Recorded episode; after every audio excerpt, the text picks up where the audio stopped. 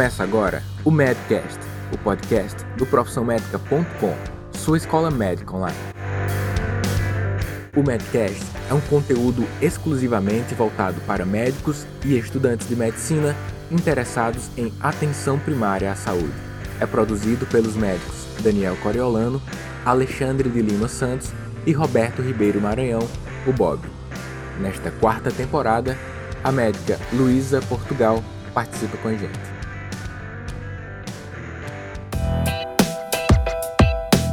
As infecções das vias aéreas superiores são problemas frequentes no âmbito da atenção primária à saúde.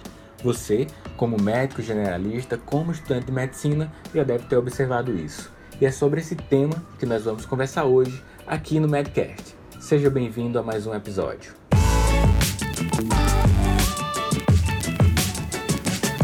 E para conversar sobre IVAs na população pediátrica, eu trouxe uma pediatra a Josiane Leite. Ela é minha esposa, você já deve ter conhecido nos episódios anteriores. Ela é preceptora do internato de medicina e tem um ambulatório de puericultura. Sendo assim, é muito frequente dentro do consultório dela queixas dos cuidadores das crianças como coriza, tosse, rinorreia e alina. Mas classificar apenas como infecção da via aérea superior é algo ainda genérico. A gente pode aprofundar um pouquinho mais os diagnósticos. Frente a queixas respiratórias relacionadas às vias aéreas superiores, quais os grupos de sinais e sintomas que nos levam a pensar em cada uma das doenças que está dentro do grupo das vias aéreas superiores? E bem-vinda. Obrigada pelo convite, Daniel. É muito bom ser recebida por você na nossa casa é um para prazer. conversar para conversar sobre esse assunto tão prevalente, tão importante. É, dependendo da faixa etária, você tem apresentações um pouco diferentes. Então, o, o paciente, por exemplo, que está com um resfriado comum, a nasofaringite aguda, ele vai apresentar rinorreia, hialina, obstrução nasal, espirros, a tosse, que apesar de ser o principal sintoma que faz com que a mãe procure atendimento, a tosse ela só está presente em cerca de 30% de todos os resfriados comuns. Então, a maioria dos resfriados se apresentam apenas pela rinorreia e a alina. Então, a mãe fica observando a rinorreia e quando surge a tosse, ela leva para o atendimento. A febre, ela pode estar presente no resfriado comum. Geralmente é uma febre um pouco mais baixa, mas também pode acontecer de ter uma febre alta. O que é importante no resfriado comum em relação à febre é que quando a criança está afebril, ela tem um estado geral muito bom. Então, aquela criança que brinca e que não tem comprometimento do estado geral. É comum nas crianças um pouco maiores que elas refiram um pouco de ardência, uma odinofagia quando engolem. Ainda conversando sobre os sinais e os sintomas, dentro do âmbito das infecções das vias aéreas superiores, a gente sabe que os lactentes revelam informações através de seus sinais e sintomas de uma forma e as crianças mais velhas eh, de outra forma. Só objetivando isso, a gente observa muitas vezes dentro do consultório médico que os lactentes se apresentam uma certa inquietação, choro fácil, aquela recusa alimentar que você já citou, alguns até mesmo vômito, alteração do hábito do sono, e as crianças maiores podem até citar mialgias, calafrios e cefaleia. Ainda dentro dos sinais, dos sintomas, algo dentro do exame físico é importante ser observado. E quais os elementos do exame físico a gente que trabalha na atenção primária à saúde deve ter mu muita atenção?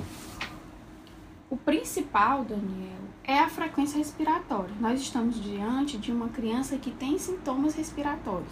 E a frequência respiratória, ela é importantíssima para a gente avaliar se esse paciente tem ou não sinais de agravo, sinal de alarme, de alerta para doenças que são potencialmente graves. Quando a gente trabalha na atenção primária à saúde, a gente já reflete e tem essa consciência de poder observar o paciente no dia, no dia seguinte, uma vez que essa proximidade da casa da pessoa permite essa é uma certa facilidade, né? A gente tem até um conceito que a gente trabalha muito na medicina de família e outras especialidades podem também se agarrar a esse conceito, que é a observação assistida ou mais conhecido como uma demora permitida, que é quando você avalia o paciente identifica se tem ou não sinais, sintomas ou elementos no seu exame físico, na sua anamnese que demandam uma intervenção médica já, ou elementos que possibilitam você deixar para tomar uma conduta mais agressiva no dia seguinte, na semana seguinte. As IVAs são exemplos claros de que essa demora permitida é possível. Num primeiro exame físico, num primeiro exame clínico, melhor dizendo, a gente não identificando sinais que possam remeter a um certo alarme, a intervenção médica inicial pode ser não tanto agressiva. O que a gente observa de forma bem frequente é a prescrição meio que precipitada da antibiótico terapia, mas numa conduta quando você não identifica sinais de alarme, sinais de gravidade dentre os pacientes que apresentam sintoma de IVAS. Quais elementos que a gente pode utilizar de conduta inicialmente? Se não tem nenhum desses sintomas, o mais importante no resfriado comum, por exemplo, é a limpeza nasal. As crianças, ela tem, elas têm a tuba auditiva ela mais é, retificada, mais horizontalizada. E além de tudo, elas não, não elas passam muito tempo em decúbito dorsal. Isso facilita com que essa secreção ela se acumule, então evita, é, evoluindo com, com as, as complicações, que são otite média e sinusite aguda. Então, o mais importante no resfriado comum é a limpeza nasal. É a limpeza nasal exaustiva. Criança não sabe expectorar e não sabe colocar o catarro para fora. Se a gente não fizer essa limpeza, esse catarro vai se acumular. Ainda dentro do exame físico, você destacou frequência respiratória. A gente sabe também que alguns consultórios eles estão ainda desprovidos de equipamentos médicos como otoscópio, algo que pode se tornar uma complicação, uma otite, é, deve ser observado também dentro do exame físico, né? Fazer uma otoscopia. Essas membranas tipânicas avaliadas por você pode fazer com que você mude de conduta. Aquele paciente com essa demanda respiratória pode ir no dia seguinte ao seu consultório fazer uma reavaliação ou quem sabe uma, em uma visita domiciliar se você está realizando isso Bem, o tratamento específico a gente não costuma tratar aqui dentro do Medcast. Antes de falar sobre o tratamento específico, que a gente deixa especificamente lá dentro da nossa área de membros do Profissão Médica Class, quem não conhece é só entrar no nosso site profissionmedica.com.br e acessar a nossa área de membros. Mas quanto a exames complementares, eles são necessários para as IVAs? Não. O, o diagnóstico da IVAs, de todas as IVAs, ela é clínico então, ele é baseado na anamnese e no exame físico. Como você falou, por exemplo, no autite médio, que precisa do, do, fazer autoscopia, né? Se você faz a autoscopia e não tem certeza do diagnóstico ou não conseguiu realizar a autoscopia, você pode reavaliar o paciente em 24 a 72 horas e aí, nesse momento, decidir por uma antibiótico terapia. O tratamento ambulatorial, na maioria das vezes, é possível mas dentro do seu exame clínico você pode identificar alguns elementos de certa gravidade. Esses elementos é, devem motivar você a fazer o um encaminhamento para o serviço de pronto atendimento. O que é que a gente pode destacar no exame clínico que a gente pode identificar para encaminhar o paciente para o pronto atendimento, Josi?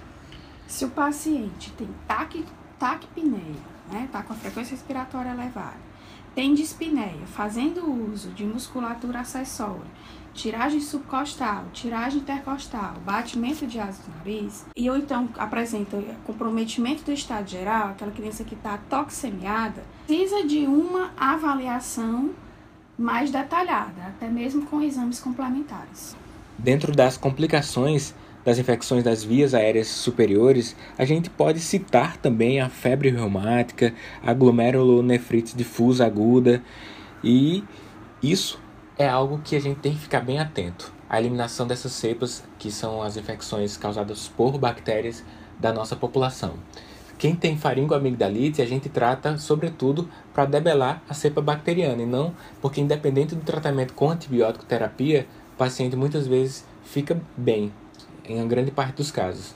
Mas diante dessas complicações mais severas, é necessário que você tenha uma boa avaliação e um bom segmento ao longo dos dias para que você possa tomar a intervenção médica mais adequada, seja na prescrição não farmacológica, seja na prescrição farmacológica e nas medidas para que as complicações é, não ocorram. Exatamente, Daniel. O grande objetivo do tratamento da faringoamidalite bacteriana é justamente prevenir as complicações, como você citou. As principais a febre reumática e os abscessos, porque a GNDA ela não é prevenível com antibiótico terapia. Mesmo a gente sabendo que é autolimitada, faringoamidalite, o objetivo do tratamento não é tratar a infecção da amígdala, e sim prevenir as complicações. Quando você instala o tratamento até nove dias do início dos sintomas, você garante essa, essa prevenção das complicações um dado muito importante. Então, é interessante que você tenha uma certa sensibilidade clínica, uma avaliação precisa dentro da sua anamnese e do seu exame físico para que tome uma conduta adequada, prescrevendo antibiótico terapia quando necessário de fato. O problema é que muitas vezes os pais chegam até você com a automedicação. Doutor, já utilizei uma dose de amoxicilina, que é o fármaco mais frequente. Isso é um problema, mas diante da sua capacidade de informar a seus pacientes e passar informações de educação em saúde, a gente consegue levar as informações médicas de qualidade para a população que a gente atende. E é uma conduta também que deve fazer parte da nossa consulta como médico generalista, né? É verdade, é muito comum Lembra que eu falei que no resfriado comum a mãe a criança apresenta uma certa odinofagia? Então é muito é, prevalente que a mãe queira usar a amoxicilina para o resfriado comum. Então, se você não souber explicar bem àquela mãe que aquela criança não está precisando de antibiótico terapia, ela vai procurar outro médico até que algum prescreva a amoxicilina. É, a, às vezes acontece da mãe achar até que a amoxicilina é um remédio para a febre. Então, falta também um pouco de informação. E cabe a gente, no momento do atendimento, explicar isso, a doença da criança e explicar o objetivo do tratamento. Além de a gente conseguir chegar a um diagnóstico e tomar uma conduta médica precisa, é importante que a nossa comunicação com os nossos pacientes e, sobretudo, com os cuidadores das crianças, que é o caso discutido aqui hoje, seja eficaz. Caso a nossa comunicação não seja eficaz, a gente vai tomar uma conduta, vai escrever aquela conduta no nosso receituário médico, mas aquela conduta não vai ser colocada em prática. A gente precisa proteger a nossa população e essa nossa comunicação é a nossa grande arma em busca de oferecer o melhor para os nossos pacientes e para a nossa população. O debate de hoje teve como grande objetivo trazer para você uma certa consciência, a aplicação do conceito da prevenção quaternária, dessa demora permitida, dessa observação constante ao longo dos dias que algum paciente seu vai apresentar uma doença da via aérea superior e não necessariamente você precisa tomar uma conduta farmacológica de início e também da importância da sua comunicação como médico na educação em saúde. É importante enfatizar que o paciente que tem um quadro de infecção de via aérea superior, ele muitas vezes é medicado desnecessariamente e ele é realizado exame desnecessariamente, né? Como por exemplo a radiografia de tórax. Então, quando você entende o mecanismo da doença, entende o, é, a causa daquela doença, você tenha consciência da não necessidade de realização de exames desnecessários e de antibiótico terapia inadequada. E isso é a coisa mais importante, é que todos os médicos tenham a mesma conduta, para evitar que a mãe procure um depois o outro. Muito obrigado por participar do Medcast de hoje, aqui na nossa casa, doutora Josiane, e essa é a nossa parcela de contribuição para você que vai repercutir no seu próximo atendimento de uma eventual demanda relacionada às vias aéreas superiores. Para aprofundar o seu conhecimento sobre esse tema, nós vamos disponibilizar algumas referências bibliográficas junto a esse episódio. E para acessar essas referências bibliográficas, basta entrar no nosso blog profissionmedica.com.br/blog. Você vai na postagem específicas que você para esse episódio do Medcast e você vai ver que existem alguns links que vão proporcionar para que você aumente o conhecimento sobre o tema. Um forte abraço para você que nos acompanha aqui no Medcast e a gente se encontra nos próximos episódios.